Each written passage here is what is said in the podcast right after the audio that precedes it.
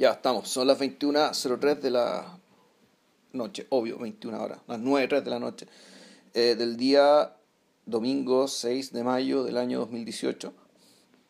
Ayer nació Marx. Ayer, eh, ayer es la, la, la- la Navidad del Cristo Moderno, como le, lo- le llamó algún por ahí. Y, y hoy día no es la Navidad ni una hueá que está ahí. Eh, nada. Eh, pero vamos a, dado que, eh, hoy día grabamos una película, creo que esto es sorpresa, no lo alcanzamos a anunciar, sino que lo, lo conversamos ahí a la rápida.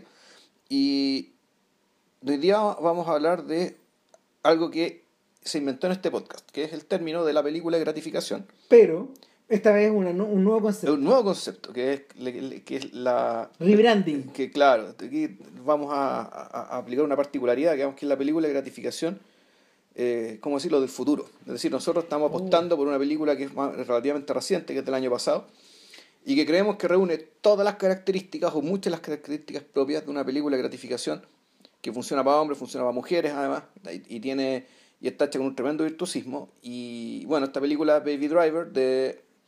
eh, uy, ¿cómo se llama este muñeco? Edgar Wright. Edgar Wright, eso. Bill se está resfriado, así que por si acaso. Sí, sí. pero, bueno, el Estoy en pagados por hora, pero me van a re- perdonar. reclamo en el, en el minuto 23 de este podcast que la idea de que Vilches viera Baby Driver fue mía. Sí, no, no, es cierto. Eh, Yo le dije a Esteban, o sea, a ver, a lo mejor sea, no que- parece tan atractiva, pero Es que fue súper raro el efecto, porque Ram la vio. Tú... A ver, la historia. Ya, que- lo que ya. pasa es que ya, está bien. eh, alguien ahí nos tiró muchas flores en, en, en Twitter diciendo que éramos certeros, serios y no sé qué más, y no Puta perdíamos el tiempo hablando viera. puras weas. Eh, vea, parte de eso es cierto, ¿cachai? a veces Eh, nos ponemos... Vamos a ir, pero aquí vamos a contar las circunstancias que, se, que vimos la película para reforzar nuestro punto. Digamos, el punto de por qué esta es una película de gratificación instantánea. Eh, a ver, eh, Baby Driver. Baby Driver es producto de. Es producto puta de un. De un, tre- de un tremendo desaguisado en la carrera de este muñeco. O sea, Del director Edgar Wright. claro, Wright, Wright es un tipo que desde. Desde sus comienzos, desde que dirigí esa serie cómica, Space, que Ya. le gusta tanto un amigo del podcast y de nosotros que es Claudio Núñez. De hecho, antes de todo esto, antes de of the Dead, un día Núñez me dijo: Mira esta weá. Y es una serie de la BBC Ya. eh, que está que, que está escrita por que está escrita por Wright y está eh, protagonizada por estos mismos por estos mismos tipos Por Simon Pegg y Nick Frost. claro Ya. Eh, y nada el- en eso es en esos días donde donde empieza donde donde donde la figura de Wright y de, de Peggy de Frost se agiganta porque ellos hacen Shaun of the Dead algo de eso vamos a hablar Hot eh, Fuzz. hacen Hot Fuzz Y End. y, ¿The World's End o the, o the- the End of y- the y World? The World's End. The World's End. Claro. Ya. Pero, pero antes de World's End, este weón tiene un, un breve excurso por Estados Unidos. Hace Scott, Scott Pilgrim Pilgrim vs. The World, Sí. Que está basado como en una especie de cómic en clave de manga. Sí, en clave manga, pero es cómic Es estadounidense. claro. eh, y eh, en ese mismo momento él le pichea a Marvel la idea de hacer The Ant-Man. Ya. Y, y está metido en eso siete años. Ya. levantando el proyecto de la nada mientras la otra weá crecía y, y creció más allá de lo que de lo que él mismo podía calcular al punto de que en algún momento este weón se salió de la weá.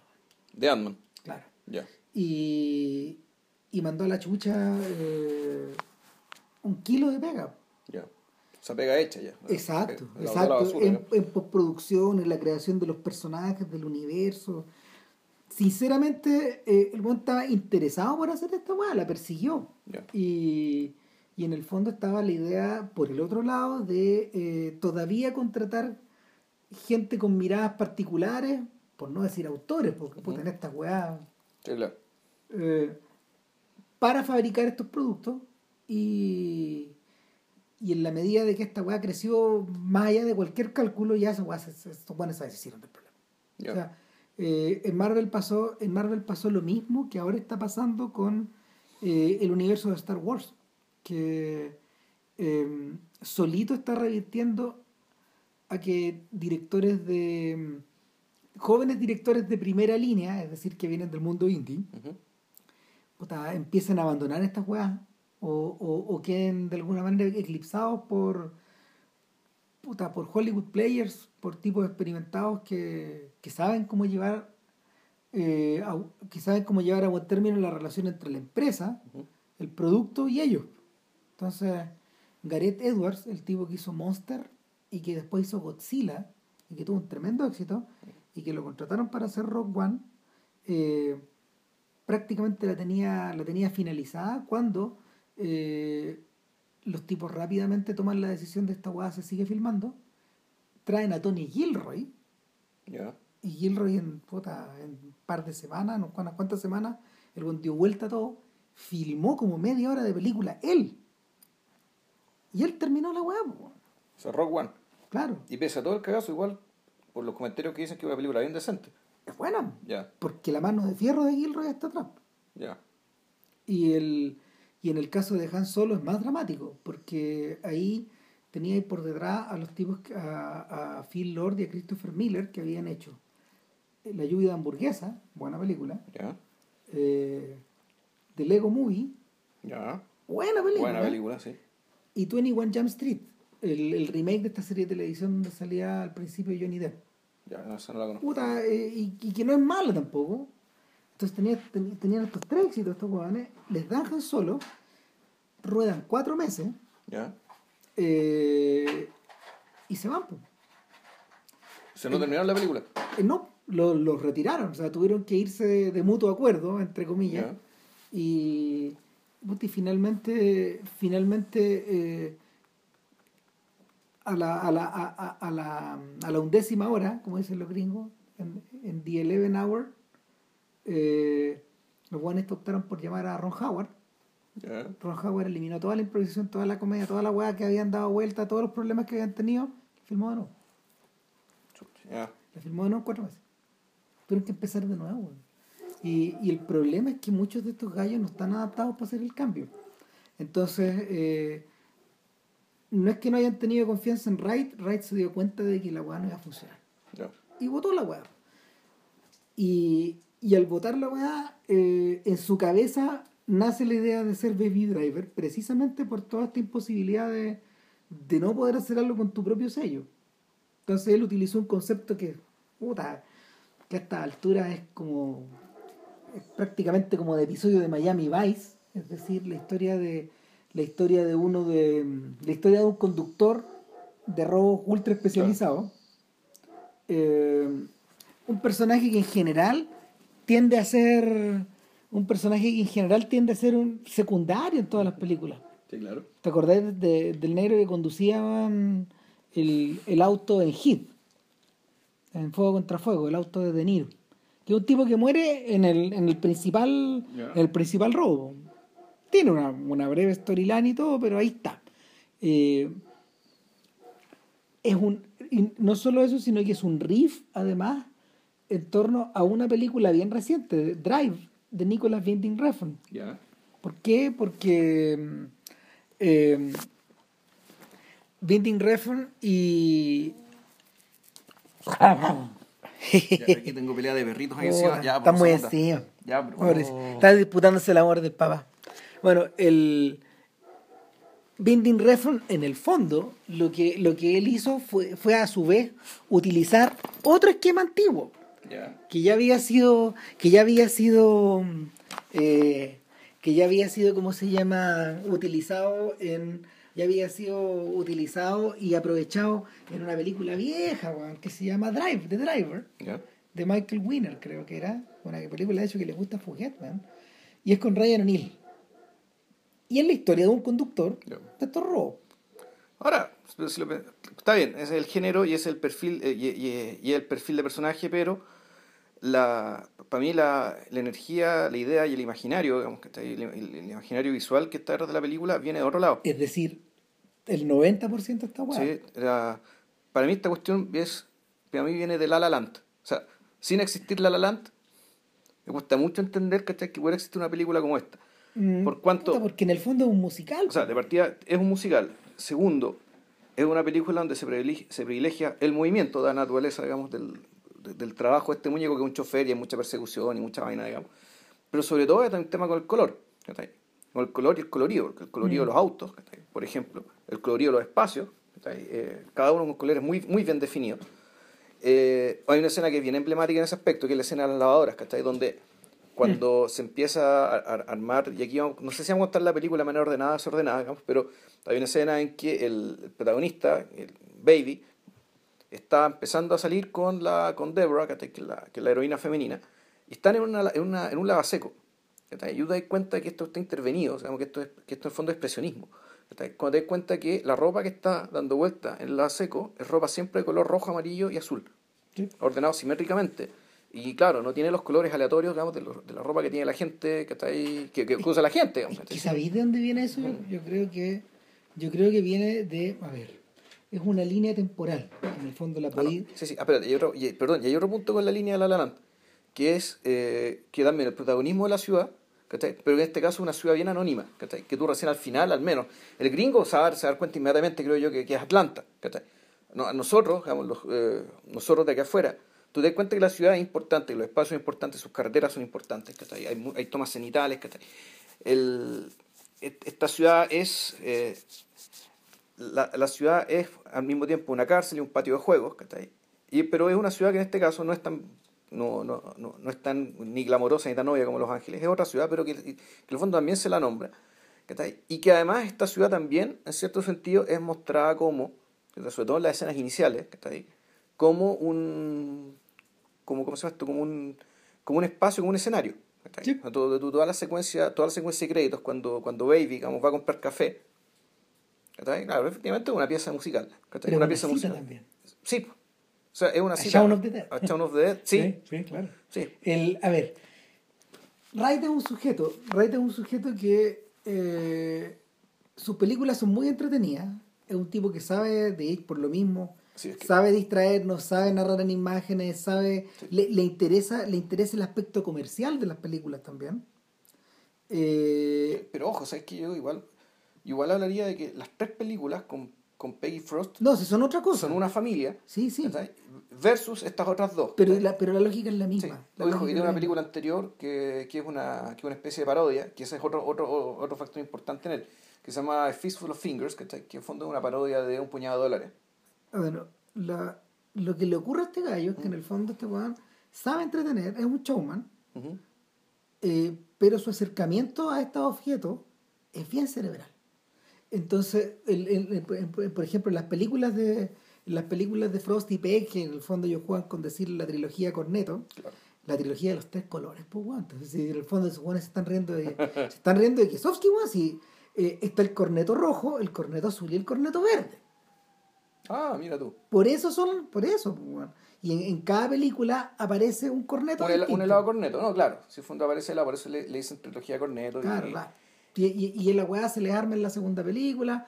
Y viendo estas weas me di cuenta que hay objetos que se repiten en las tres, actores que se repiten en las tres, eh, Sí, pero- pero- escenas que se repiten en las tres, pero, pero, pero en el fondo viene... Es que esto, el fondo, ya, a ver, si esto es la, es la- esto es la repetición, si en el fondo es la relación que tiene Simon Pegg, Nick Frost, una trupe de amigos que lo siguen en esto, y este otro muñeco, que es más o menos lo que pasa, creo yo, con Apatow weón, y la otra manga buena al otro lado. Pero hay una diferencia. Hay una diferencia. Y es que en el caso de Apatow, lo que tú, not- lo que tú notas es que eh, los parentescos son temáticos. Los parentescos son temáticos. eh, tiene, eh, en, en Apatow, en Apatow lo, que, lo, que, lo que a Apatow le interesa, tal como, tal como contábamos en Superbad y, y todo ese viaje que hicimos por las películas de estos tipos, eh, lo que a estos jóvenes les interesa en el fondo es cómo crece una persona. Eh, y el- las diferencias de edades, lo que te interesa, los periodos de crisis de esta gente, a veces son laborales, a veces son emocionales, Sí, pero- a veces son de pareja. Pero con esto weón, también se trata de eso, ¿cachai? sí, Eh, pero, pero Es eso y con, una- con- y con el, el pie forzado más obvio, ¿cachai? De la relación asimétrica entre estos dos amigos. pero está el ¿Cachai? formalismo. Que Esa weá. Que el obligarse, claro, el formalismo es básicamente en obligarse, en, volvemos, la lógica de la parodia, o sea, en meter, meter este tema, o estos temas, fondo el crecimiento de una persona, slash, ¿cachai? Los, los amigos hombres, digamos. La Claro, masculina. lo, lo que pasa es que esta, en estos contextos de, parodia, de, parodia de género. Estas tres, o sea, lo que pasa es que el matrimonio acá, en estas tres películas, siempre es Frost con Peg. Exacto. Siempre. O sea, al final de, al final de Shaun of the Dead, el weón salva a este weón y lo deja, lo deja en la, eh, lo deja en la caseta de atrás y lo va a ver cada tanto para jugar video y la relación con el zombie no es distinta. No es distinta como era antes. No, pues, porque este otro weón en realidad no es tan distinto al zombie, pues, bueno, la versión O sea, nunca lo fue. digamos que- No, en claro. cambio, claro, en cambio, puta, Sean sí supuestamente va a seguir con su vida, se va a casar, weón, Puta, ¿cachai? claro. porque estaba, puta, es que Claro. estaba como con esas presiones, digamos, y la, y la película, todo lo que pasa con los zombies, la película en el fondo es una parodia, pero para hablar de esto otro. Claro, entonces en, el, en, en Hot Fuzz es evidente que es evidente que, claro, es la historia, es la historia de este, de, de este primer amor que tienen estos dos, Claro. de este super policía que en el fondo tiene que rescatar a, a, a, a- Frost de una relación tóxica con su padre, que le impide crecer. Y, y, y, y dentro de un contexto, dentro de un contexto pre-Brexit, donde el fascismo de las pequeñas comunidades, Sí. bueno, es evidente. Exacto, Y en ese sentido esta película es más profética que la chucha. sí, es verdad. Que la Qué, qué bueno, qué bueno que la viste hace poco. No, no, no, o sea, el- pero, pero eso, a mí me impresionó, ya me impresionaba en esa época, Ya. pero ahora ya es, es heavy todavía. Claro, Lo que pasa es que yo en esa época, cuando, cuando la vi, yo la, la imagen que uno tenía era que, ah, bueno, esto es una exageración, esto es una chunga, ¿no? No, cuando, No, cuando- era- que no. cuando- que cuando tú vayas a esas weas.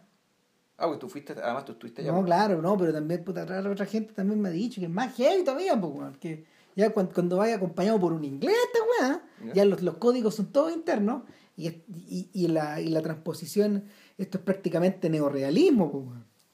Entonces, el, el, el- el- lo, que, lo que ellos desintegran en Hot Fuzz es la versión, es la versión extendida de Spaced y de lo que les pasa, de lo que les pasa a estos sujetos en estas comunidades tan chicas que son muy agradables para vivir, pero lo que, lo que tú tienes que ceder, tú tienes que ceder eh, en principio parte de tu intimidad, por ejemplo, Sí. y en segundo lugar, ya, ya no cedís parte de tu intimidad, sino que cedís parte de tus creencias personales, para integrarte a este total. Ya. ¿Qué es lo que ocurre, de hecho, al final en The World's End? Que no es una gran película, es la más débil de las tres, pero pero el, el, el, el rollo acá es que claro el- le- le- ya no es una invitación a, a ceder todo esto sino que ya es una obligación porque en el fondo estáis rodeados po, weón. al final de The World's End lo que ocurre es que cuando estos weones logran desactivar a la logran desactivar a la, a la a The Network porque así se llama esta vez el enemigo estos extraterrestres que vienen en el fondo no son extraterrestres en el fondo son las redes sociales o sea, son las redes sociales y la tecnología digital. Esto, güey, de Network manda un pulso, manda un pulso electrónico, weón. Y. Pues no, ¿cómo se llama? Un pulso, un pulso, electromag- perdón, un pulso electromagnético y se acaba toda, se acaba toda la tecnología en el mundo, pues, weón. Cagó todo, pues, weón. Murieron no sé cuántos millones de personas por las cagadas que se mandaron estos weones. eh, y, y por la revelación a la que ellos asisten finalmente. O sea, The Network, se, The Network en la escena crucial se cabría de pelear con estos, con estos, con estos mandriles. ¿Y qué si soy un gorila? Dice el weón. Déjame ser un gorila. Y The Network se cabrea y se va. Y lo- los deja ser como tales. Eh, entonces, eh, lo que hay por detrás eh, es una combinación.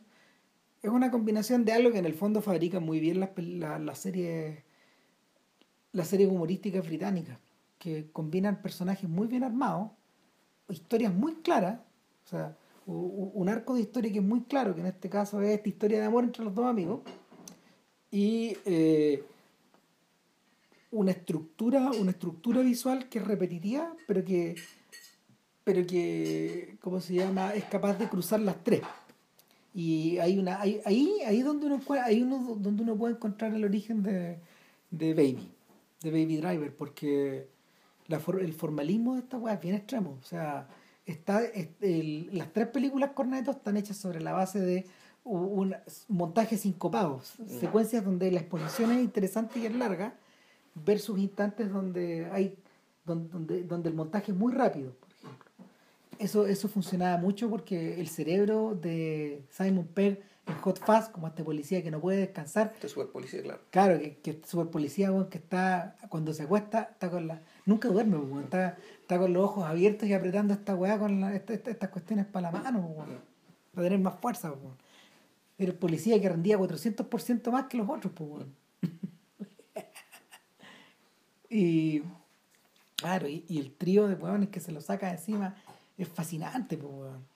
eh, está, mm, ¿cómo se llama? Está al principio Martin Freeman, el buen pide hablar con su superior, y después lo atiende Steve Coogan. Claro. Este weón también pide hablar con el superior y llega Bill Nighy, Bill weón. sí. Puta, weón, y los tres weones ahí lo miran, po, weón. La verdad es que nos estáis cagando, po, weón. Eres demasiado eficiente, weón. Te tenemos que sacar. Y, eh, esto no, y fue una petición de ustedes, no. Mira, mira a tus compañeros, los otros weones le tenían una fiesta de despedida. Lo odiaban por ser tan bueno, por ser tan buen pan. Pero el.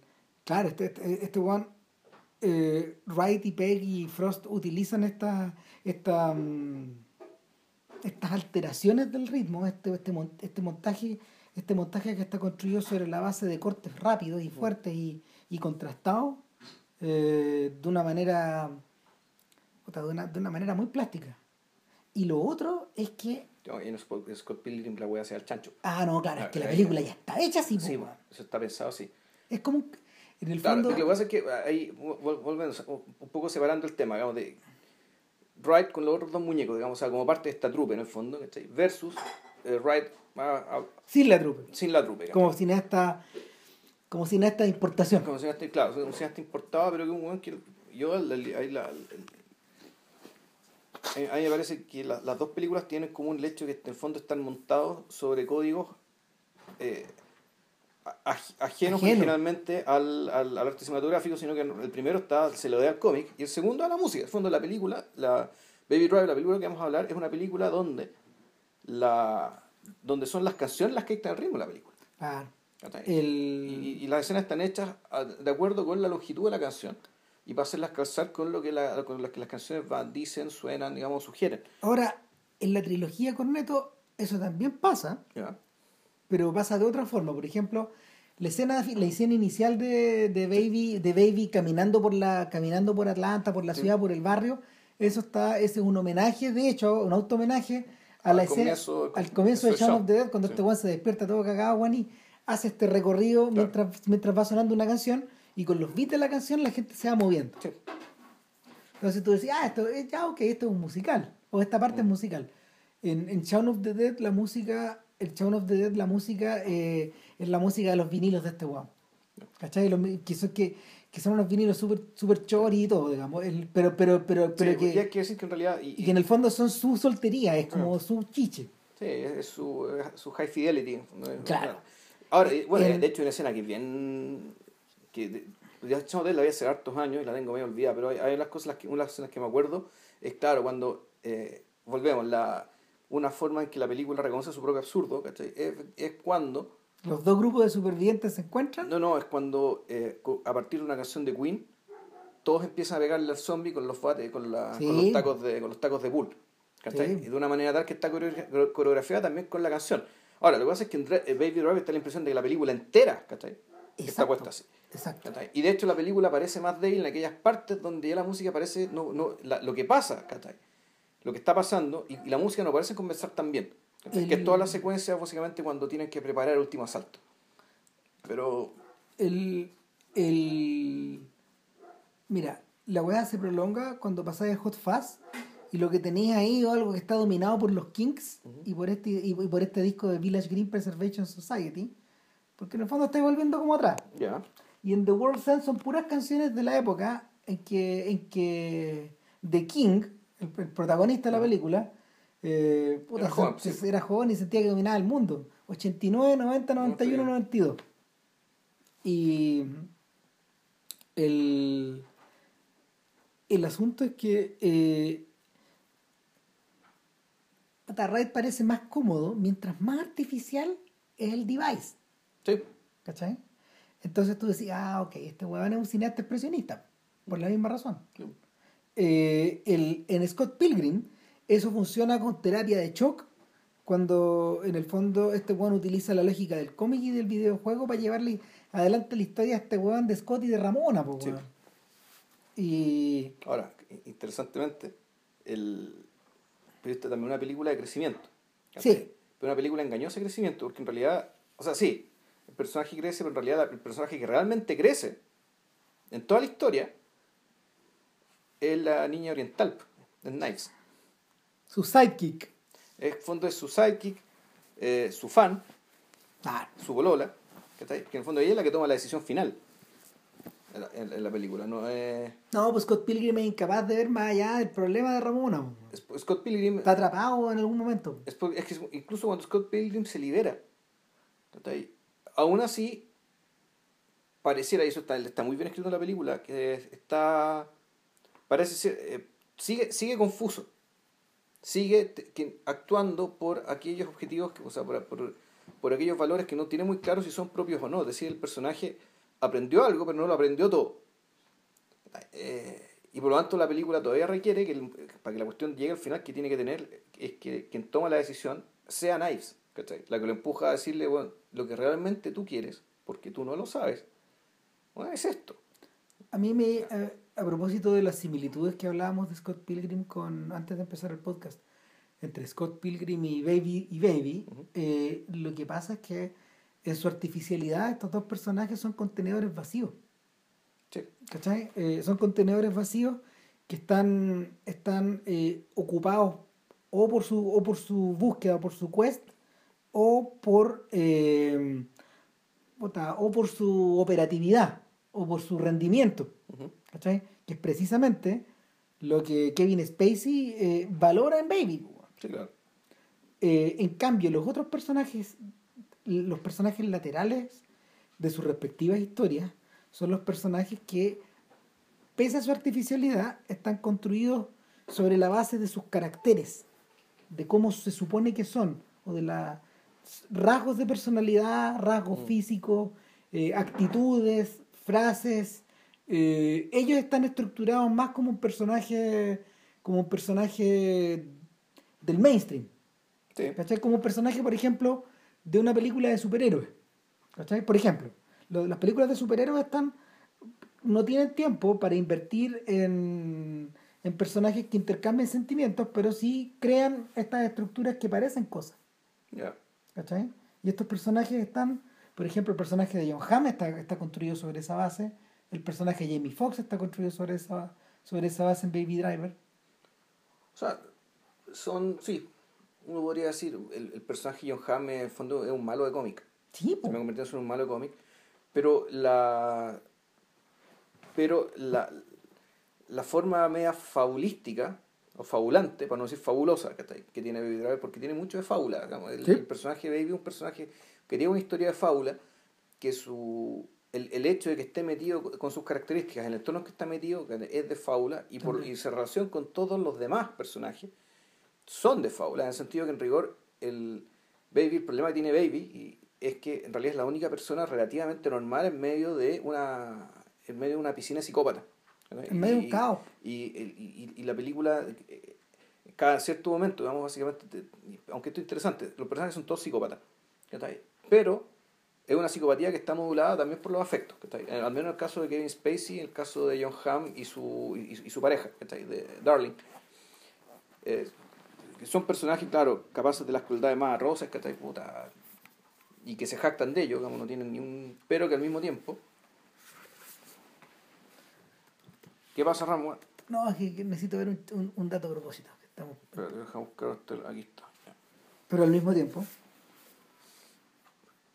Se onda. se me olvidó, pues, pasa la misma wea. No, lo que pasa es que lo que pasa es que el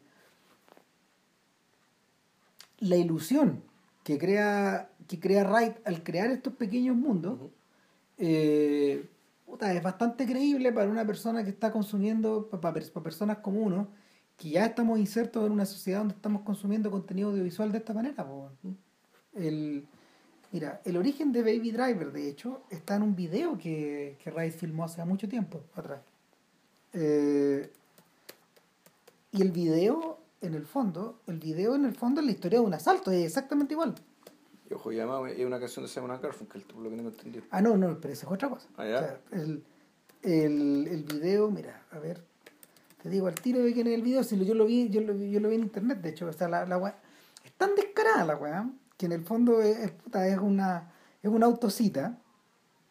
De hecho, a ver, es una, es una autocita, po. El video es de. Espérate. Tu, tu, tu, tu, tu, tu, tu.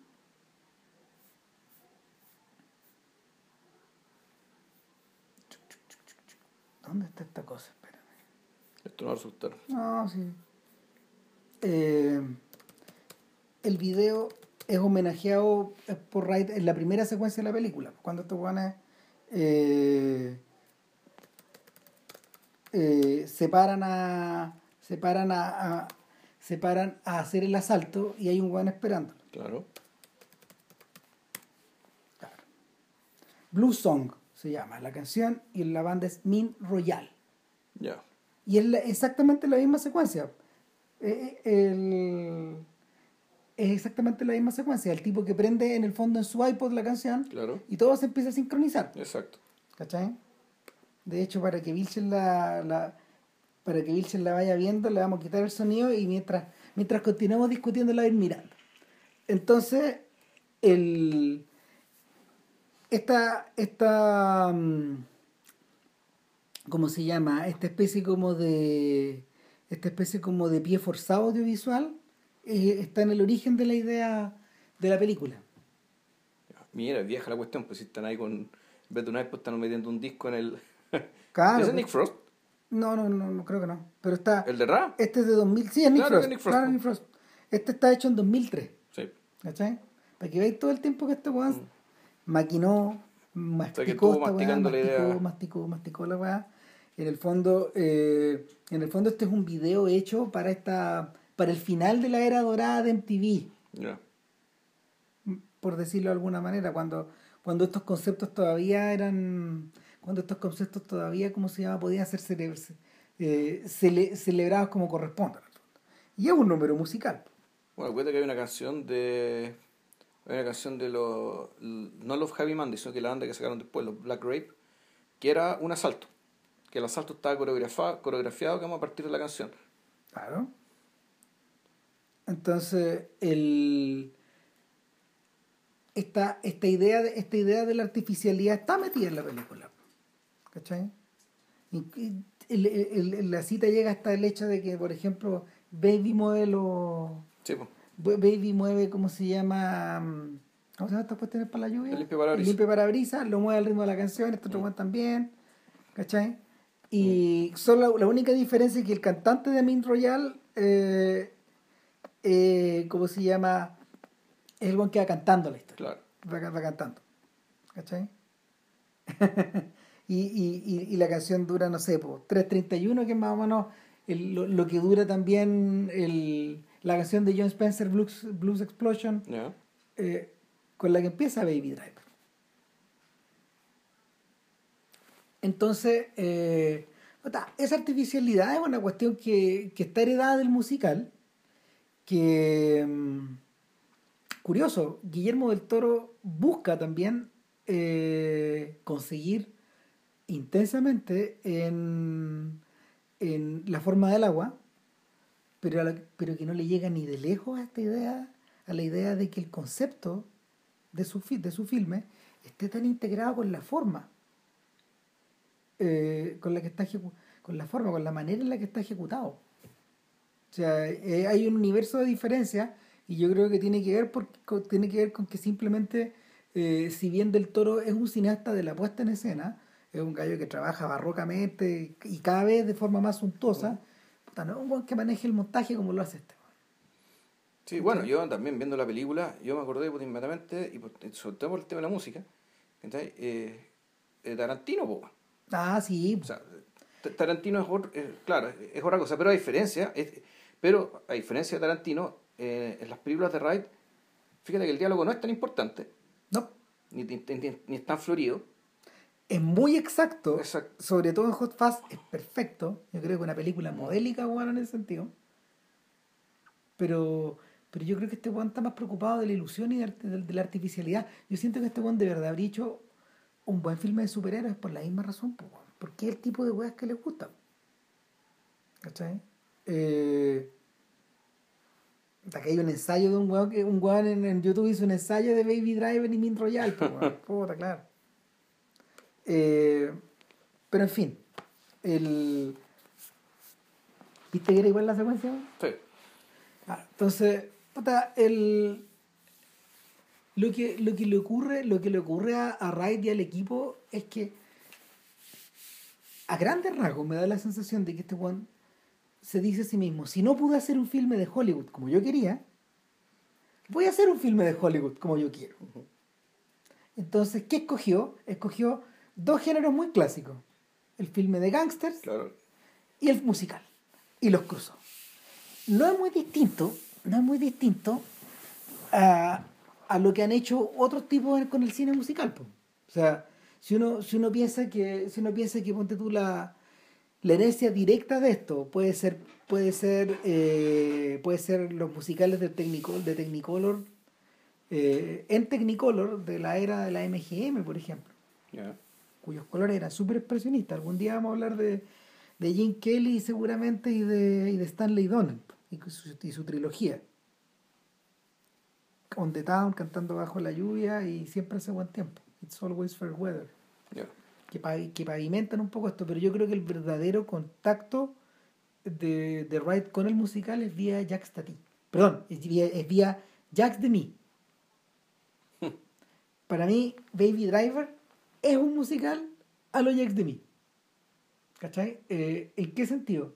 Eh, de mí trabajaba de forma muy agresiva los colores y al contrario de lo que sucede en Hollywood, de mí insistía cuando él podía en filmar en escenarios reales y que esos escenarios reales formaran este background y, que de alguna manera crearan la puesta en escena y la modificaran y la habitaran al completo, en el sentido de que Atlanta habita Baby Driver de esta forma. ¿Cachai? Cuando uno ve, por ejemplo, cuando uno ve, por ejemplo, eh, la Marsella de, los de los paraguas de, perdón, Cherburgo en los paraguas de Cherburgo, Marsella en Lola, y, o Los Ángeles en Model Shop, o cuando uno, cuando uno ve Rochefort, en la, en la, en la chica de, de, Rochefort, uno tiene esa sensación de que pese a que de mí está filmando constantemente en lugares reales, sus lugares son muy artificiales. La, la manera de habitar el espacio la cámara, los movimientos de cámara, el montaje. No, es que, bueno, es que artificializan eso. La artificialidad, no, la artificialidad está de partida. Es que un efecto, eh, yo creo que un efecto en realidad bien obvio, digamos, del hecho de que en las películas de mí, y aquí también en Baby Driver, solo que a, través del. A, través de otro artilugio, digamos, que este algo que no existía en, el, el, periodo de mí. Que, ¿Cuál es? Es que la, las, las canciones son cantadas como parte de la rama, o sea, las canciones, las canciones son diegéticas, son, son parte como de la lógica de la película. Al punto que, al punto que en los paraguas de Cherburgo, todo es cantado. Todo es cantado y, y, cantado en los lugares reales, por lo tanto ya eso hace que todo sea artificial, aunque el lugar sea real, efectivamente el, lugar, como hablamos al principio, se convierte en un escenario. No es distinto a la estrategia que los directores de, de ópera, eh, pero que los no que los directores de ópera, que los regisseurs de ópera abordaron las óperas cinematográficas justamente en esa misma década, en los 60. O sea, gente como Funcara, no Jean-Pierre Ponel, esos tipos situaron sus filmes operáticos hechos en 35 milímetros en lugares reales. Claro. Ahora, pero ahí, pero ahí, está, la paradoja. ¿Se ve más real la película? Claramente no. No. No. Pasa todo lo contrario. No, sí. El, Desnaturalizáis. Tú, tú, lo que ganáis, entonces tú lo que ganáis, en el fondo, yo creo que ganáis un poco, en, el caso, en ese caso en particular, ganáis novedad.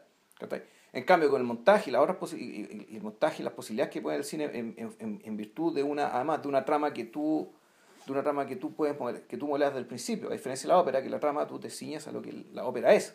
claro. En cambio aquí, efectivamente, tú podías, eh, tú podías hacer algo mucho más, más, más, plástico, más entretenido. Eh, y, y puedes también, como un poco pasar en la Land, siempre lo mismo, en además ir cargando los lugares. O sea, tú cargas los lugares por una parte y al, y al revés, tú cargas las películas con los lugares escogidos. Entonces ya no es tan importante si, el, si esto se ve natural o se ve artificial, sino lo importante, volvemos, es el expresionismo, es usar el entorno para decir algo. Que puede ser un café, puede ser un cine abandonado que está a punto de ser demolido, o puede ser una callejuela, digamos, mediocremente eh, iluminada en ese sentido, lo que hacía, lo que hacía de mí en esa era era muy parecido a la forma en que Godard manejaba sus películas en colores. Trabajaba igual. Además, este código, que este código que cita en la escena de la lavandería eh, Wright es precisamente sacado de los filmes de Godard, la tricolor. Ya. Eh, pero eh, yo creo que la matriz es Hitchcockiana también. Porque cuando Hitchcock empieza a hacer filmes en colores, ningún color es puesto por casualidad. Todo su énfasis en el mundo en color de Hitchcock, que no es tan grande. Si uno, si uno piensa en las películas en colores de Hitchcock, parte en el 54, recién con Dial M for Murder, cuyo código de color y el 3D que tiene la vuelven más extraña. Claro. todavía. Sí, tú, yo, yo recuerdo viendo esa película, básicamente pastel. ¿Por qué no menciono los dos filmes en colores anteriores, que son Under Capricorn y La Soga? Porque esa es otra lógica. Esa es como una lógica de blanco y negro que ocupa Hitchcock. No, el color no parece importar mucho ahí.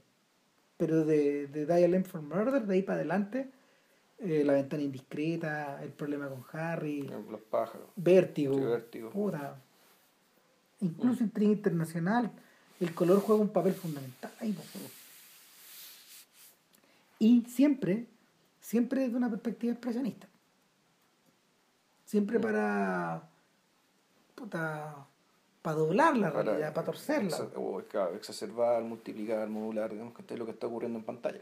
Claro, en ese sentido, en ese sentido, Baby Driver es un experimento re interesante porque, y ahí es donde viene la conexión que JP mencionaba con La La Land. La La Land está, plesa- La La Land está pensada exactamente en los mismos términos. Eh, en esta era, donde en el fondo todo está instagrameado, todo está pinteresteado, Mm. donde nos hemos acostumbrado a vivir con los filtros, weón, y puta, y al, y al revés, pues, weón, o sea, postear una foto sin filtro es la weá extraña. Eh, pareciera ser que eh, los, recursos por, los recursos a través de los cuales eh, introducimos expresionismo en nuestras eh, se han vuelto se han vuelto casi una moneda de cambio están presentes siempre.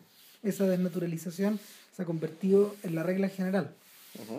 Entonces eh, en- en, eh, hacer visible el dispositivo eh, llama mucho la atención pues bueno.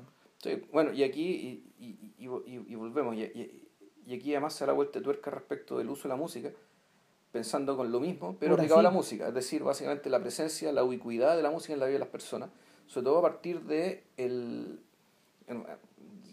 a, partir de antes los lectores de CD o antes el personal estéreo, ¿cachai? O el y ahora el iPod, digamos. Claro. ¿Qué es lo que te permite? En el fondo es, claro, es, tú, es, es crear tu propia vida como si fuera una película con banda sonora. Cuando armar una banda sonora para tu cotidianidad.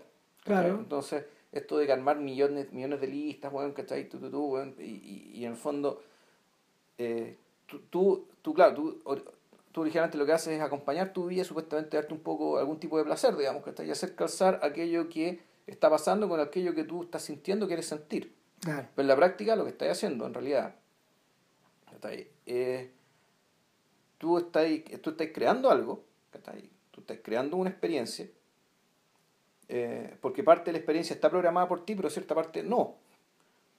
Entonces, yo creo que el- con, con, con esto de la manipulación de, en este caso de la música, tenía el, el- tenías un poco la doble, el, el- el- el doble margen, el doble efecto de que por una parte tú estás determinando la experiencia, pero que al mismo tiempo igual sigue siendo objeto de sorpresa. O sea, ¿cachai? eh, es, es mantener el mejor de los dos mundos, digamos. el, el mismo eh, eh, es el mismo comentario, el mismo metacomentario que él está haciendo acerca de el uso del color o el uso de la o el uso de las escenas de acción en las películas modernas. Este weón está haciendo ese comentario sobre la música, porque también, así como vivimos en un mundo instagrameado y pinteresteado y facebookeado o, o whatsappeado, digamos, eh, estamos viviendo un mundo donde, donde el uso de una canción se ha vuelto tan común. Chantar algo encima de cualquier escena, de cualquier comercial, de cualquier película, digamos.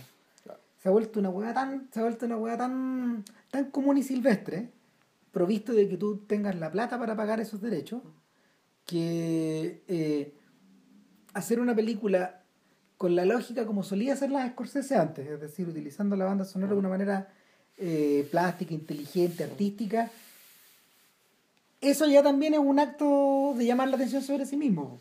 O un acto casi subversivo. No, claro, el- ponte tú, hay una, hay una conversación con John Hamm acerca de, Y está, están los códigos, decir, bueno, ¿cuál es tu canción? ¿Cuál, dado que tú, yo también he hecho ¿cuál es tu canción para arrancar, weón? Y he hecho una corneta. Ah, no, si la tengo. ¿Cuál es? Brighton Rock de Queen. ¡Ah! Hmm. ¿Cachai? Uh, te empiezan a conversar la canción, la escuchan, weón, y, y estos dos se entienden a partir de ahí. Los otros personajes los miran como si fueran unos extraterrestres. ¿cachai? Pero, pero la, la conversación precisamente trata sobre esto. Trata sobre el hecho de que la gente en el fondo monta, la, monta, la, monta su vida como si fuera una película con la herramienta de la película. Incluso uno podría decir que la, el hecho de que Baby siempre anda con lentes oscuros es que en el fondo él mira el mundo con el filtro que él, que- con, con, con que él quiere ver. Claro. Dado que él no controla la iluminación del mundo, él no controla los neones, no controla a qué hora, no, no controla el movimiento del sol, ¿cachai? pero sí al menos puede controlar cómo lo ve, a través de ese filtro. Eh, ve vivir el mundo al contrario de lo que le pasa a Jean Renoir. Cuando a Jean Renoir le preguntaban por qué no usaba lentes oscuros, el weón decía, quiero mirar las cosas tal como son. Claro. Y algo muy renoiriano. Bueno, de hecho la razón por la que tampoco uso lentes oscuros. Yo Nunca. tampoco. Nunca. Es complicado manejar sin lentes oscuros bueno. Pero puta, un Bueno, weón. por suerte no manejo. Oh, Bueno, pero el... ese es el punto. Pero la... La forma en que la, en que la realidad y la artificialidad están combinadas y masajeadas por Baby Driver hacen que llamen la atención sobre sí mismas de la misma manera que La La Land consigue, hacer, consigue hacerlo. Sí. Por eso yo, Claro, o sea, yo diría que, claro, y, la- y la- el tema es que Baby Driver en realidad, La La Land es un musical, básicamente, y un drama romántico. Sí. Un- Eh, en ese sentido, en ese sentido su estructura es súper clásica. Yo- Ah. ¿Te acordás que lo, Sí, po. lo hablábamos? Eh, en el fondo, La La Land es un remake de Casablanca. Claro. Eh, con todo lo que ello significa, con, con la presencia de la película dentro de la película, pues mencionada, con la con, puta, con escenas que están un poco copiadas, digamos. Claro. Hay un Víctor Lalo de por medio que tampoco importa nada, pero, pero, pero la, la pareja de la pareja de Rick y de su chica, que alguna vez estuvieron en París, que en este caso Claro. es esta cagada de ciudad donde, donde en el fondo ellos se conocen como un poco por casualidad, eh, cuenta. Sí. O más bien es el París, el París que es de ellos, es este París que está dentro dentro del estudio. Claro. El, entonces, Baby Driver, en el fondo yo creo que el- es una película que... Yo creo que estamos, está un poco mirando esto, ¿cachai? Sí. Pero es una película que es más compleja porque son tres géneros los que están involucrados en realidad. Porque como decía bien Ram, es una película eh, sobre heist, digamos, sobre mafia, de- y por lo tanto película de acción. Tú otra cosa dijiste que era un musical, Sí. pero también es una historia de amor. También, también tiene, también tiene rasgos de drama, de drama Chico conoce romántico. chica. Claro, pero a diferencia de La ¿cachai? que La La Land también tenía todo el subtexto, un- todo un subtexto, digamos, que es clave de la película, que en fondo el tema de la muerte de cierta cultura y de ciertas culturas. Claro. Y, y, fondo, y, que, la- y que la ciudad es una ciudad muy grande donde permite la existencia de ciertas islas, ¿cachai? donde todavía sobreviven cosas que están muriendo, ¿cachai? y van a seguir muriendo. Claro. Y- no, y- Baby Driver no se ocupa de eso. Y, Baby Driver básicamente, no, el Baby Driver de todo ese plan, to- todo ese plano, digamos, ¿cachai? toda esa mirada no, lo pierde, o sea, y es, y, está bien, digamos, no es, No, no es una no- crítica, sino que apuesta a lo otro, digamos. Eh, lo que pasa es que su inmersión en la artificialidad es más todavía, es Sí. más intensa. Sí, y son, aparte, volvemos, son códigos de tres géneros distintos que tienen que ser mezclados, fundidos y satisfechos. El- en el fondo, eh, y para continuar con la línea de Demi, es el viaje inverso al que Demi intentó toda su vida. Cuando, cuando Demi llega a la etapa de un chambranvillo, eh, que en el fondo es su etapa de madurez, eh, y de, y de, mm, de tres, de, de places pour le 26, de, tres- de, tres, de tres lugares para el 26, ¿ya? eh, la, la artificialidad está tan combinada con el está tan combinada con la mm, con la temática social que le interesaba porque porque un Villa es un drama socialista pues, sobre sindicatos cantado ¿ya? puta un día nos vamos a hacer cargo del- Así del- como los paraguas Cherburgo era un alegato contra la guerra. sí claro Sí. O sea, en el fondo el viaje, el, el- el viaje siempre iba en esa dirección. Y en, en- en este caso, en este caso, eh, Wright trata, trata de eh, superar en el juego, por ejemplo, a alguien como Scorsese, que es un huevón que, que junto con Robbie Robertson estructuraron sus, pel- o sea, sus proyectos. eh, primero el primero el del toro salvaje y luego mu- mucho más intensamente con, con Goodfellas y con Casino, y también con el logo de Wall Street. Todos, estos, todos estos proyectos comparten esta idea de que la música nunca se detiene. Claro. Nunca se detiene. Siempre está sonando algo por detrás. Claro, pero siempre, eh, generalmente, es extradigética. Claro. Y, ahí, está, ahí está la clave, y porque eso esta película es tan singular, que En fondo es una película que, no siempre, pero casi siempre, todo esto que estamos escuchando está sonando, está sonando en la cabeza de Baby. En la cabeza de Baby o en la, en la, en la radio misma, o en, lo escuchan los demás también. E incluso determina la acción, como por ejemplo, cuando empieza el segundo asalto, empieza la canción de The Damned y los tipos se moran en partir y Baby le dice, no, no, espérate, tienes que empezar la canción de nuevo y ahí salen. Luego lo miran, ¿qué? ¿Estáis hueveando? No, hágalo, pum, ¿cachai? Claro, ayuda que Baby, para, estos efectos, nuestro personaje tiene que ser un poco Asperger. Claro, o sea, un, personaje, ¿cómo decir? Que este contenedor medio vacío, ¿cachai? Que, que es una especie de buen salvaje, ¿cachai? Que tiene una relación súper directa, con estos estímulos. El, los tres géneros en los que está estructurada la película tienen convenciones y lugares comunes que están mm. tan asumidos por nosotros, están tan digeridos, que en el fondo eh, nosotros sabemos permanentemente lo que va a pasar en estas tres líneas. Sabemos cómo va a ser. Sabemos hasta, incluso podríamos saber a, Luis Buñuel hasta la forma en que los guanes van a morir. Salvo, para mí que claro, que el, o sea, yo ponte tú, para mí era absolutamente impredecible la decisión que iba a tomar Baby ah, claro. en el, último asalto. Porque... Es que necesita ser así, pero eso, incluso eso, está dentro de la convención. O sea, lo que pasa es que tú sabes que en algún momento, y dado que esta es una película de crecimiento, eh, y una película de que este sujeto, en el fondo, que Baby tiene que dejar de ser Baby. Sí. Y que para dejar de ser Baby tiene que, eh, tiene que básicamente cambiar de entorno, cambiar de trabajo, cambiar de, cambiar de Convertirse en otra persona. Eh, exactamente. Entonces tú, tú, te das cuenta que, claro, que la, toda la secuencia que yo creo que no es que sea la más débil en términos dramáticos, pero sí es la película que en el fondo pareciera traicionar lo que pasa antes y lo que pasa después que es la secuencia de la preparación del último asalto. Que es cuando queda el cagazo con los buenos que les van a vender las armas, Y cuando van a, y cuando después van al bar donde está atendiendo Deborah, Que es una tremenda escena dramática, pero que sin embargo tú, sientes como que hay cierta fractura respecto de lo que el resto de la película era. Están, están, están divorciados, O te crees el tema, tú decís, o esto es una falla de ejecución, o esto, esto es deliberado. ¿Es deliberado? ¿Tú crees que es deliberado? Yo, tengo, yo, tengo, mis dudas, Yo tengo mis dudas. Lo que pasa es que... ¿Por qué? Ah, no, no. Es que, es que la, yo creo que la, premisa es tan crucial, ¿cachai? Para la lógica de la película, ¿cachai? Que yo había que apostar por lograr todos los efectos bajo esta misma premisa, por difícil que fuera. Ah, claro. Sí, sí, pero en, el fondo... Porque tú como espectador tú te das cuenta, aquí, puta, aquí, aquí la cuestión está... En el fondo es como la, la frase de Scorsese al inicio de al inicio del rodaje de Goodfellas, cuando el buen le dice al equipo, vamos a tratar de hacer una película que eh, durante 2 horas 20 mantenga los primeros, el ritmo de los primeros 20 minutos de mm. Jules Jim. Claro. Y los buenos casi se mueren. No se puede eso. Claro. Imposible. Nadie, nadie es más rápido. Nadie en su sano juicio ha, intentado ni ha logrado esto. Claro, la única hueá más rápida que esa es His Girl Friday. De el primera plana de Howard Hawks. Ya. Esa es la única hueá tan rápida en la vida. Hmm. Tal vez de Awful Truth, de Leo Macari. Pero, McCary, pero, pero el pero claro, pues, eh, eh, eh, es, es, demencial. Es demencial el, el, desafío, el deseo. Y además es antinatural, porque básicamente pues. el, cuerpo humano, la tensión humana, nuestra propia respiración, la forma que funcionamos como organismo, no, no te aguanta. Al fondo, aquí nosotros los humanos corremos para arrancar del, para arrancar del diente de sable, ¿cachai? Y eso te dura cinco segundos. Todo el resto camináis. Es lo que, es lo que claro, es lo que ocurre, es lo que ocurre en el momento, en el, en el instante del almuerzo desnudo.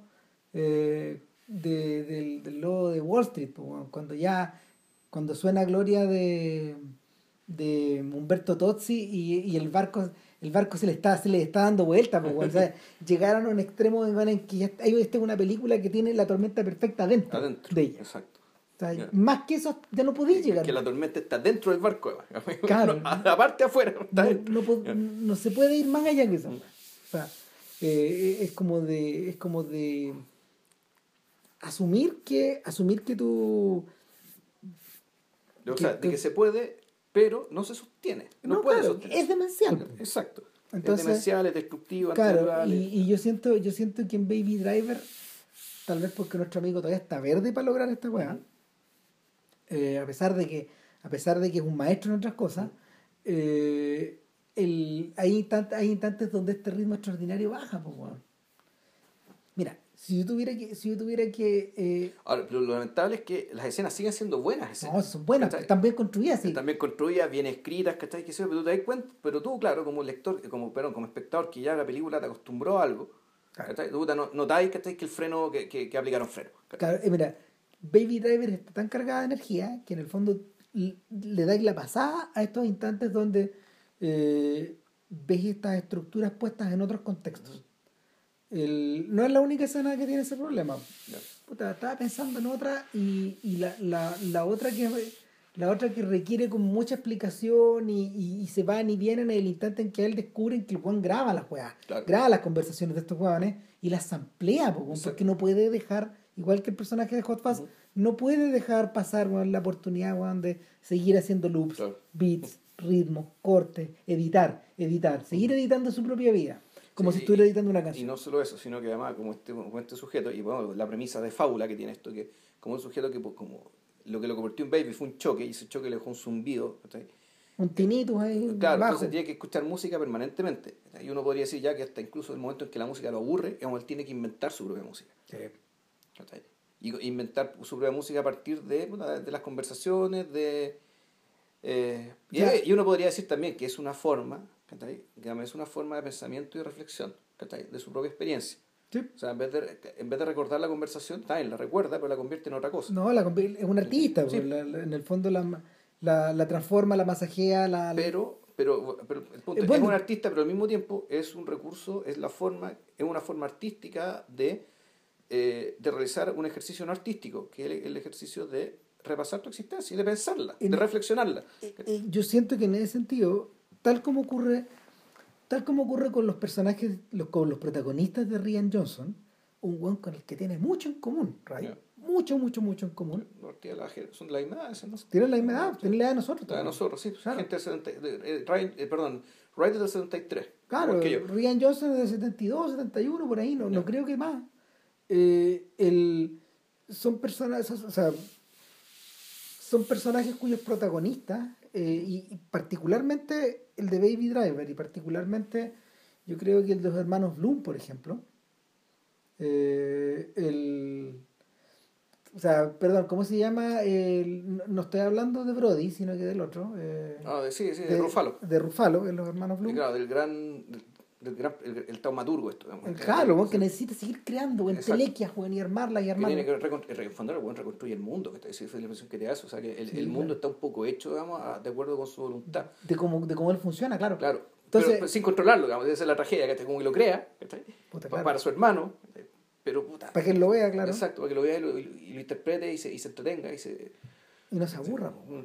Entonces, el, en este caso, en este caso estos dos personajes tienen el embrión de un, tienen el embrión de un artista o el embrión de un, de un demiurgo ahí adentro, y, y por lo mismo, por lo mismo yo siento que ellos se, estos, estos jóvenes se vuelcan en estos personajes de una forma que no lo hacen en las otras películas. Ahora, interesante que el hecho de que siendo una persona ya 44, 45 años, eh, bueno, cuando hizo Scott era más joven, pero de todas formas, sus protagonistas son gente muy, muy joven. Todavía. Muy, muy joven. E- Ellos aparentemente todavía piensan, o todavía se identifican, ¿cachai? Con Es esta que- posadolescencia, es en el fondo, que él que- a estos personajes, que- personas gente es- de 20 años. Es que ahí donde, es ahí donde podía encontrar el, la semilla, la semilla del solipsismo.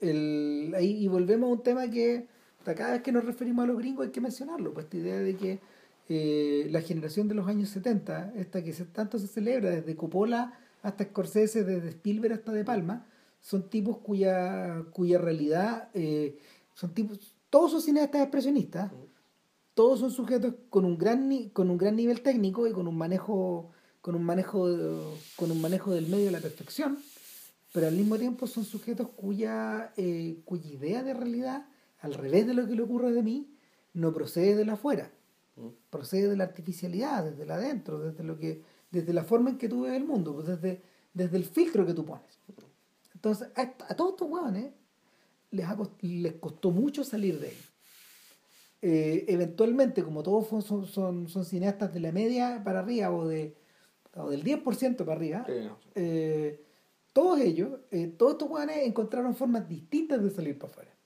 distintas, todas distintas. Y, y, lo- y los tipos que han seguido trabajando hasta hoy son los buenos que mejor la encontraron, que en el fondo son Spielberg y Scorsese. Scorsese, exacto. Y, pero, pero claro, pues su mirada, su, e- el propio Spielberg se lo plantea a fondo ahora en Ready Player One. Donde, una película donde, cuya matriz es la Es la artificialidad. artificialidad y el solipsismo, es el mundo que te crees tú mismo. El... Claro, o, o observar un mundo que ya está completamente artificial, casi, comple casi completamente artificial. Entonces, eh, en el caso, en el caso, en el caso de Scorsese, yo creo que claro, la, la prueba evidente es el lobo de Wall Street también, donde en el fondo la, donde en el fondo la matriz, la el, el sentido de la historia era que cruzara la cuarta pared siempre. Es como si, es como si haciendo eco de esta petición de, de, de- filmar a los Jules Jim en Goodfellas, este güey le hubiera dicho al equipo, vamos a hacer una película cuya cuarta pared no existe. No hay ninguna distancia entre el espectador y, nuestros personajes. Todos estos buenos les van a estar hablando siempre la pantalla. O van a estar representándonos algo muy, muy en la cara. Pero, pero claro, el, el- el- lo, que, lo que le ocurre tanto a Johnson, o sea, en, en- realidad lo que le ocurre a, lo que le ocurre tanto a Johnson como a, como a, como a Wright, y en cierta medida del toro también, que es un weón que también, también, también, también trabaja sobre esa base, pero que Él es mayor. aunque él es mayor y, y- y le, le interesan otros temas, es precisamente esta, esta sensación de, puta, de, de- de invocar esto que ellos conocen tan bien, que es el mundo cinematográfico, en términos, en términos, eh, en términos que puedan resultar nuevos en un ambiente donde ya nada resulta. Nada puede, nada puede ser nuevo. Claro. Eso pareciera ser. ¿cachai?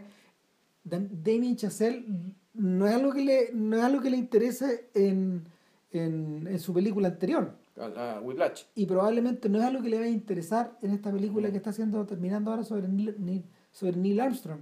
Pero sí ocupa el corazón de La La Land. Un weón que, un que operaba con esa, con esa misma lógica y que era extremadamente agresivo de esa, de esa misma forma el Spike Lee de los 90 y de principios de los 2000 cuando el weón deliberadamente le empezó a probar género empezó a probar distintos géneros.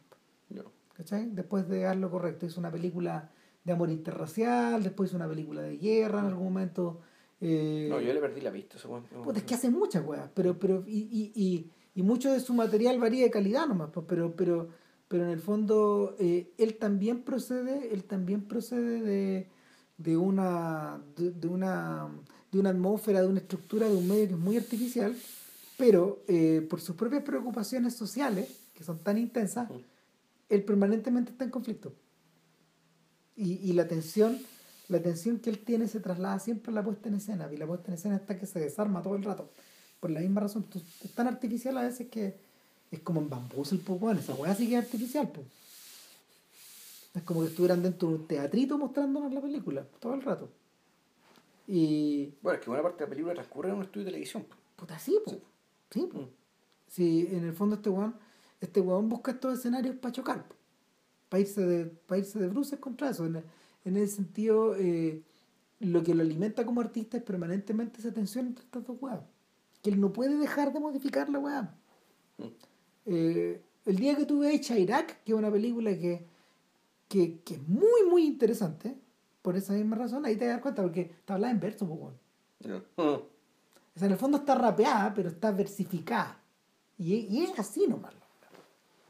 Y los guanes la sacan adelante. En una, una weá que es imposible, que no.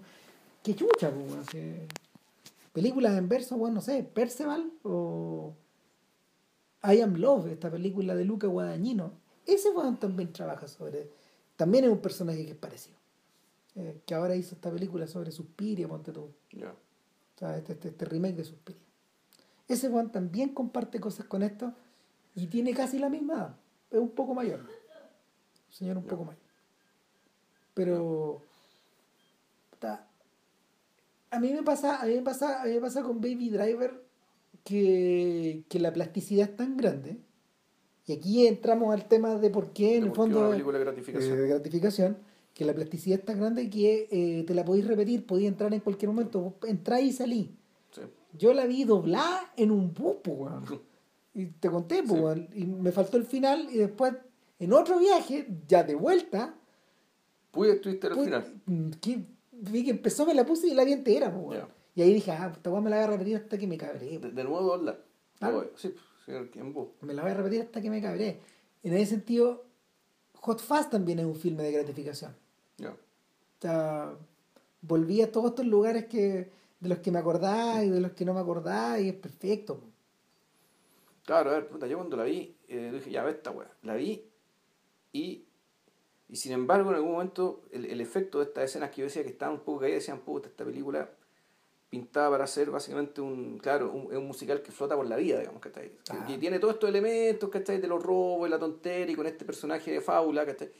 Que este niño bueno, ¿cachai? En medio rodeado, digamos, de, de una pecera llena de pirañas, ¿cachai? Y que sin embargo lo único que lo mantiene ahí es básicamente su, su, su extremo talento. Claro. Incluso uno podría decir que esta podría, eh, esto podría ser incluso un- una fantasía moderna, ¿cachai? Esto de que tú mantener tu integridad, ¿cachai? En, en un mundo donde eso es prácticamente imposible, ¿cachai? Gracias al talento. Que en el fondo el talento es lo único, es, es- es la un tanto, es la forma que puede hacer que tú te, te mantengas fiel a ti mismo, digamos, cuando todo el entorno, ¿cachai? Te empuja, ¿cachai? A convertirse en algo que tú no quieres, en algo que tú no quieres ser. En ese sentido, eh, el magneto del talento, el buen que lo atrae y el buen que lo alimenta es el personaje de Spacey. Que para estos efectos es el productor de la película, Sí. es, el, es el productor El cinematográfico de estos asaltos. Claro, o el, o el, o, o el, o el empresario capitalista, toda esta cuestión. Pero- él es un hombre de negocios y como Claro. tal se viste. Pero no- un weón que no resiste la tentación de tener al mejor. Claro, pero y, y el punto es, y, y qué es lo que lo convierte en un ser humano y no un psicópata cualquiera, ¿cachai? Y ahí en fondo la película se pega, un- uno podría decir un cierto, cierto- más que un patinaje, ¿cachai? O en algún momento te lo muestran como un psicópata, ¿cachai? Cuando, cuando Baby ya quiere salirse y ya le terminó de pagar la deuda, ¿cachai? Claro. Y la conversación que tiene, Claro, lo vuelve a meter para adentro bueno, en este, lo- en, cuando está en el local. en, el, en, el, en el Bacanaria, en el restaurante más cuico de, la- de Atlanta, güey. Yo nunca y- dejo de observar, weón. Claro, y dice, no, bueno, y tú sabes, y tú sabes lo que va a pasar, ¿cachai? Si es que tú me dices que no. ¿cachai? Entonces conversa, claro, efectivamente como un mafioso, ¿cachai? Y que, Tony Soprano. Tony- puede ser Tony Soprano, cualquier mafioso de cuarta, ¿cachai? Pero sin embargo, lo que lo convierte en un ser humano es que en el fondo el weón quiere a Baby. O sea, lo quiere como si fuera un hijo. Pues, de hecho, hasta podría ser su hijo. ¿Tú tenés la sensación de que eso pasa cuando lo manda con su sobrino, weón, a ver el- la estación de la oficina de correo? Le pasa a este cabro chico, weón, que es un Spacey pequeño, po. Claro, y que, un, claro, y que viene la semilla del mal, pero por todas partes. Puta, claro, es como una escena, eso es como una escena de cartoon.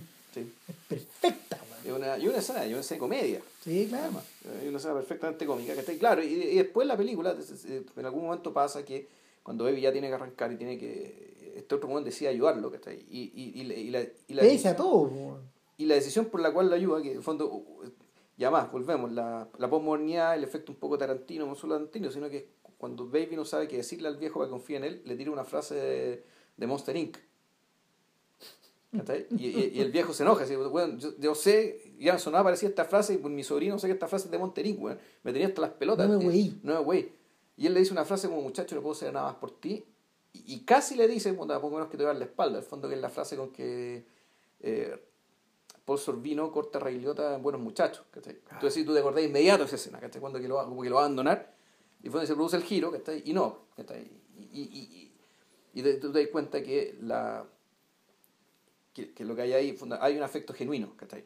Que, hay- que, que hay un amor genuino, o sea, al fondo este, este psicópata, este, este, este, gran productor, como dice Rama, este gran hombre de negocio, eh, quiere, ¿cachai? A sea, Lo quiere, ¿cachai? Puta, porque lo conoces de cabro chico, nunca le ha fallado, weón. Y, es- y además es un poco el, em- y y además el empleado perfecto, ¿cachai? No, y además, además, además aprecia weón, a un weón que le está, le está ofreciendo, que le ofrece un servicio que nadie más le da, pues. Yo creo que también, también está defendiendo la excelencia del producto, weón. sí. No hay que olvidar esa weá, digamos. Harvey Weinstein, esa bestia, es el weón que en el fondo eh, alimentó, eh, alimentó a Tarantino weón, de una manera que nadie más podría haber eh, puta, poder- nadie, nadie lo hubiera aguantado de esa forma. No es porque hubiera sido insoportable, sino que por la, la mecánica con que Tarantino produce era imposible de, imposible de mantener de mantener si es que no adoptáis la actitud del mecenas. Sí. O sea, si es que no decís a este buen del de todo. Exacto. Del de todo. Lo que él pida, se lo dan.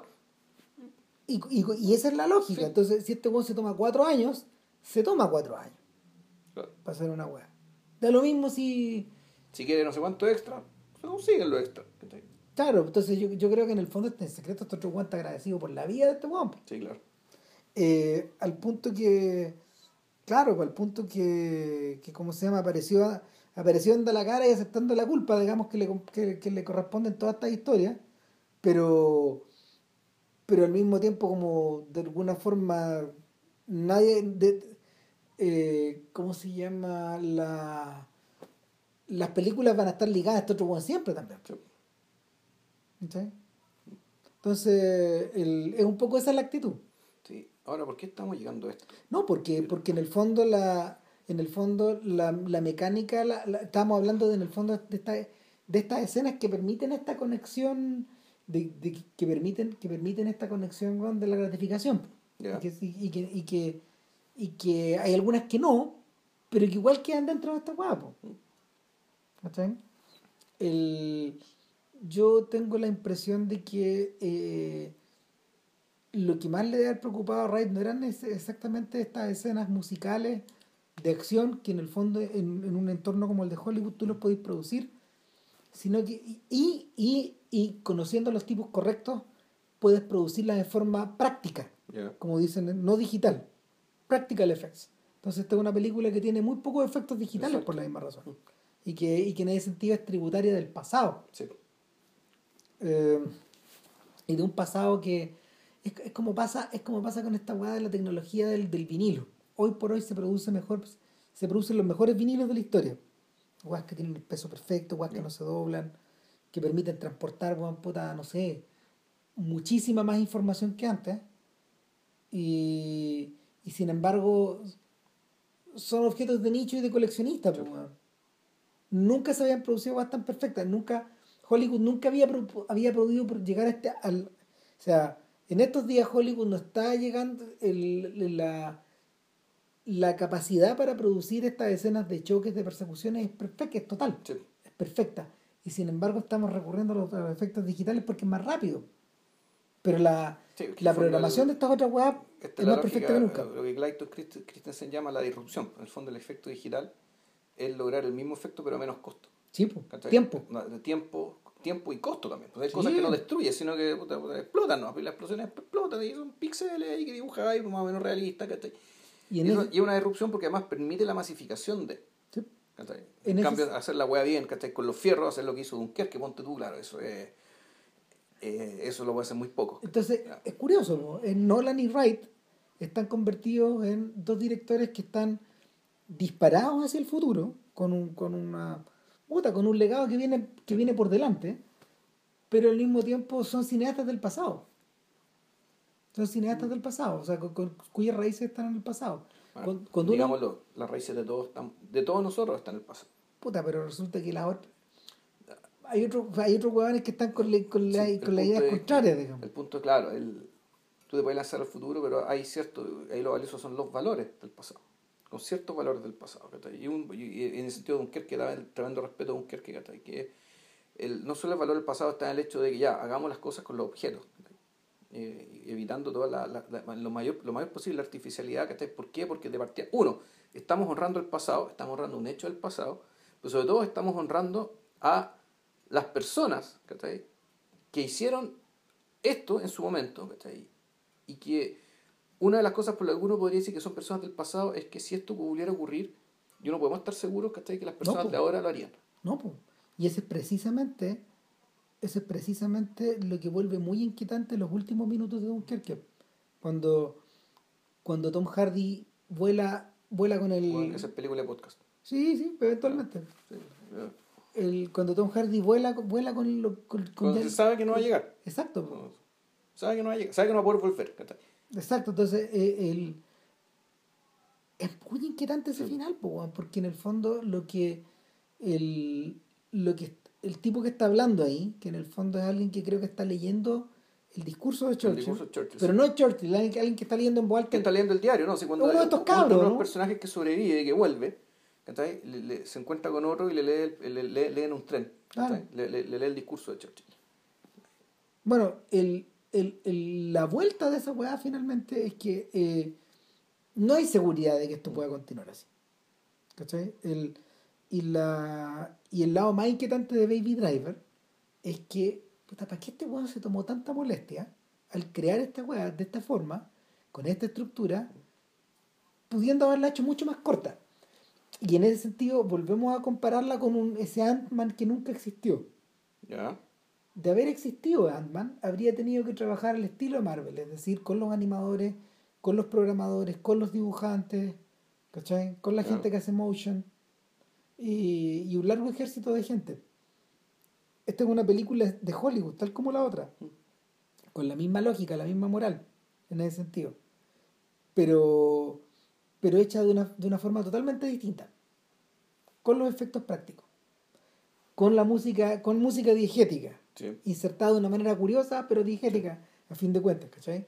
Y montada sobre la base de, de una estructura que no pretende ni ser nueva ni ser marketeable, sino que de una matriz, de tres matrices clásicas, Claro. que se van desarrollando de forma clásica y que no violan ese clasicismo. Sí. Ahora, yo creo que tanto a nivel de comedia, perdón, tanto a nivel de película de, maf- de mafioso, ¿cachai? como a nivel de película musical, y sobre todo a nivel de película de drama romántico, ¿cachai? yo creo que el, me parece que esta fusión también responde a, yo creo que un agotamiento del género, sobre todo el género del romanticismo. ¿cachai? En el sentido de que ya para hacer una historia de amor que tenga sentido, ¿cachai? porque son siempre todas más o menos iguales, ¿cachai? o que tienen final feliz o tienen final triste. Pero es que lo mismo pasa con los filmes de acción. Es que el film de acción, podéis- podéis- yo creo que puedes jugar con más cosas. ¿cachai? Porque, Sí. Por ejemplo, puede ser, puede, ser, puede ser que te ponéis de parte de los pacos, te ponéis de parte de, de los ladrones. Tu protagonista puede ser individual o puede ser colectivo. Sí, sí, sí. Tení- ten- tal vez tu. Puede no ser estás jugando a las damas, estás jugando al ajedrez. Puede ser un contacto, puede ser un contexto urbano, puede ser un contexto bélico. Tú puedes, puta, ahí lo- lo- los elementos, ¿cachai? Para, para, para armar algo con acción y sobre acción, puta, son muchos más. En cambio, en los programas románticos es A, B. Chico y chica se conocen, ¿cachai? Y puta, se aman hasta que se dejan de amar o se siguen amando. No, listo, y eso es. Entonces, puta, y por eso es que también es tan interesante cuando te mencioné esta película, este manga, ¿cachai? El, tu nombre, ¿cachai? Tú decís tu nombre también es una cuestión que creo yo ya responde a eso, ¿cachai? De fondo decir, ya tenemos que encontrar las historias más alambicadas, complicadas posibles. Para volver a darle sentido. A este género que creo que ya se está agotando.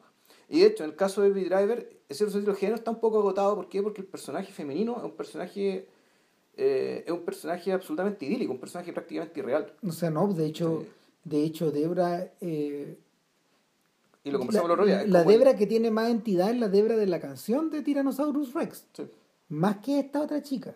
claro. La chica, la canción existe más que ella en la película. ¿Cachai?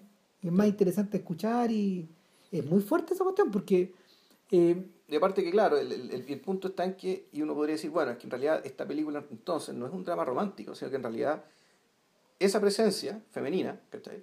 En realidad es un recurso ¿cachai? que hace que Baby efectivamente deje de ser Baby, que, que, que- y se pasa, pasa a llamarse Miles, ¿cachai? Y se convierte en un adulto. y bueno, en ese sentido no es muy distinto, no es muy distinto a todas las protagonistas de Raid femeninas.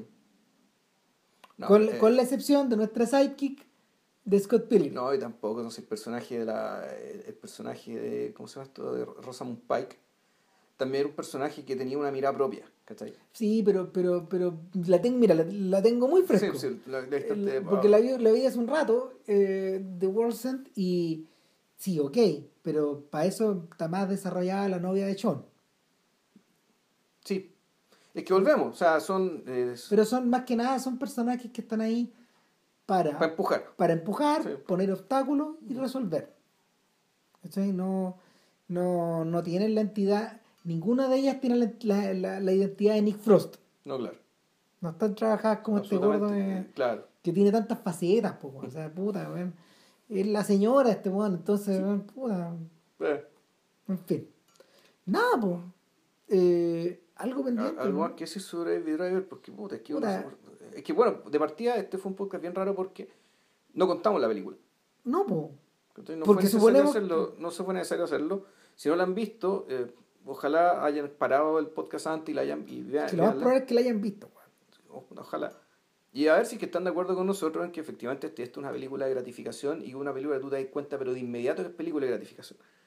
De inmediato, o sea, tú la ves y esta, esta película es una película que, como dice Ram, te la vas a repetir, o si la encontrás en el cable en Netflix, la vas a ver. Yo, de hecho, estoy pensando si Tarantino tiene un filme así.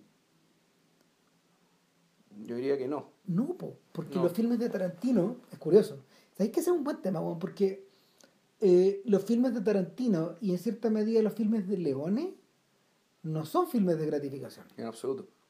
En absoluto. Lo más probable es que lo más probable que eso pase es porque exigen mucho del, de quien está mirando. Sí, no, y, va, por lo otro, va, por otro lado también.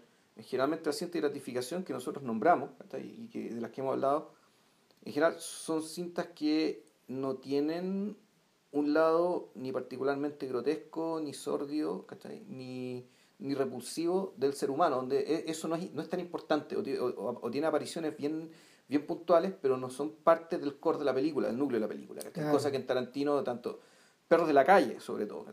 Desde ahí, todas. Todas más, con más o menos, porque claro, tiempos violentos en rigor, puta, yo la veo y es, puta, claro, es, una comedia aparentemente oscura, pero el fondo tiene la liviandad de un... Es que no, tiene la liviandad que necesita para poder moverse, pues sí. En el fondo, el desafío de Pulp Fiction, que yo insisto que es de podcast, pero Vilche me mira con ojos raros, te diré verla de nuevo. El, el tiempos violentos necesita ser más liviana que una pluma para poder pasar a través de todas estas partes donde el weón necesita que pase. Sin embargo, e, e, el, tránsito es el alambicado. Claro. Claro, para mí la, mejor película de Tarantino, al menos, era, claro, era la que viene después. Que, Sigue siendo Jackie Brown. Jackie Brown, claro. Claro, bro, para mí estos días yo creo que la, más que, la, que, más, la que más me impresiona... Y los bastardos. que, los bastardos. Y los bastardos. esas dos son las que son, diría que son las más logradas dentro suyo. Kill Bill son una película decente, qué sé yo, y la de los autos, bueno, es una cuestión en, la de esto. A mí me gusta. pero volvemos, ¿cachai? El... Ese es un intento, Juan, de hacer un filme de gratificación. ¿Cuál? ¿El de los autos? Totalmente, y, y de la manera, y, y, descarrilado de la manera más brutal, pues. O sea, o claro, una película de gratificación para los buenos que les gustan los autos, ¿cachai? Puede ser, pero eso, no, son, no, son, tantos. Sin embargo, este Juan no puede resistir la tentación de llevar, pasa lo contrario, lo que pasa es, claro, como bien dice JP, es un filme sobre dos autos, y es una historia que se repite de la misma forma. Nos cuentan una historia y después la vuelven a contar. Pero el énfasis en los efectos prácticos está puesto de tal forma, con tanto, con tanto realismo tan en tu cara, que, llega a ser grotesco. Otra vez. bueno, a, mí no, lo encontré grotesco. de, hecho, lo encontré fome y sin sentido y. me gusta esa película. Y, y gratuita en el mal sentido. No tiene, no tiene razón de ser, una, una razón legítima de ser salvo digamos el capricho de alguien. Claro, pero, pero tú, te, pero tú tenés razón. El, la, la, gratificación se produce porque en el fondo eh, es como... Es cuando empezamos, cuando decimos, ¿qué cuando empezamos a hablar de película de gratificación? Creo que fue con Master and Commander. Claro, que si era una película que habla de un mundo feo, sucio, turbio, violento, ¿cachai? Sin embargo, no te lo muestra así, te lo muestra todo como una gran aventura. Y, y, también muy musical, ¿cachai?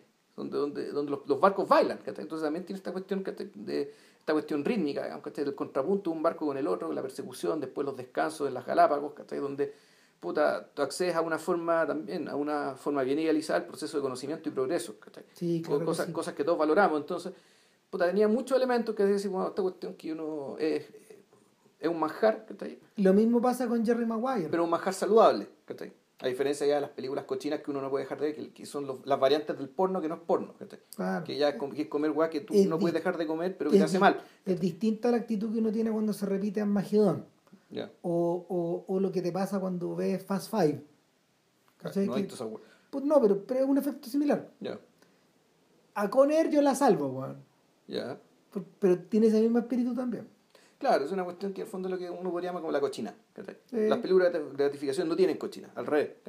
Son, puta, son excelentes en, en lo suyo, con armas limpias. Y generalmente, bueno, ahora la película de gratificación por orgullo y prejuicio, que a Ramiro no le gusta. pero, claro, pero, pero, pero, entiendo el punto totalmente. Pero, claro, no, no en vano, que ¿quién me dio la razón? Esta, esta, estadística de un buen chileno o una mujer chilena, no sabemos, que vio la película durante 260 veces a lo largo de un año. Eso es gratificación. Ah. Eso es gratificación. Esa señora la tenía puesta como protector de pantalla la película, un poco así. O sea, es que Tenía ya- que estar corriendo en la casa. Es que si ya la, la- es que es que muy heavy la- es la sensación, si es tú cuando quieres ver tanto una película, lo que tú quieres es que la película se convierta en tu vida. ¿cachai? Sí, pues, Que estar ahí, pues, weón. Es que no, solo, no, no, no, ni siquiera es estar ahí, tal vez al revés, ¿cachai? que la película esté en tu vida, que la película esté acá, que te acompañe siempre. bueno, el efecto, de- el efecto de la rosa púrpura del Cairo. Mm. Película de podcast. Película de podcast probablemente.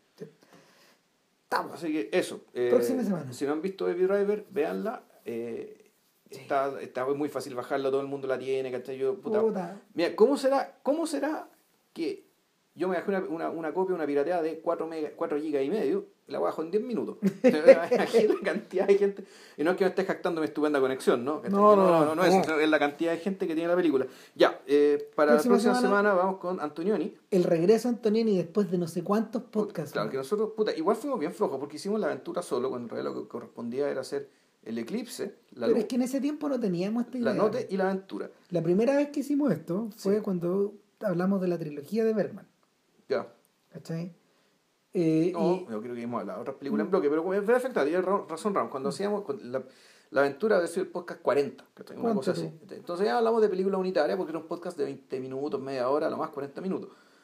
Después, como los curados se nos calentó los hocico, empezamos a hablar de más películas y por más tiempo, ¿cachai? Y entonces puede ser que algún día hablemos de esa trilogía de nuevo. Sí. ¿cachai? Pero por ahora vamos a hablar de esta, entre comillas, trilogía, que, esta otra trilogía que es como rara, que en el que fondo... Blow Up, eh, Blow Up, Sabrisky Point, Point, y El Pasajero. Profesiones, Reporter. Profe- Profesional Reporter. Claro, ¿qué pasa? Que es, es la trilogía en que de alguna forma Antonioni sale al mundo. Sale de Italia. sí. Sale de Italia, empieza a filmar en colores. El filme bisagra para él, igual que Julieta de los Espíritus, para, para Fellini, es claro, es el desierto rojo. Ya. ¿cachai? Que, que no está metido en ninguna en ninguna de estas lógicas. Ya. ¿Tú, tú te acordás cómo era, no? Yo nunca he visto el desierto no, rojo. yo, no. vi- puta, yo tengo que haberla visto hace mucho, mucho tiempo. Pero es, es anterior. ¿De cuándo es el desierto es rojo? posterior a la noche. Ah, ya. Posterior al eclipse, perdón. Y anterior a Blow Up. Ah, bro, bueno. Voy a echar una mirada. Lo voy a Echar una mirada. mirada. Yo... Al principio, pero vamos a hablar al principio de estas tres películas. Es que estas tres están emparentadas Sí. porque su tema, sus temas, puta, sus temas son recurrentes. ¿cachai? Y, y Antonioni, él hace un quiebre después de eso, porque él filma El misterio de Overwall para la televisión y después Identificación de una mujer. Y después le viene el ataque al cerebro. Entonces, eh, su vida cambió también. Eh, No, en ese sentido, Antonioni a lo mejor debe haber estado un poco como Bertolucci estaba en esa época, en principio de los 80. A lo mejor iba a volver a filmar en el extranjero, pero todo se interrumpió. Eso. Puta, Así eso. que nada. Así, eso. Bueno, gracias por escucharnos y que estemos bien. Será para la otra. Chao. Vale, chao.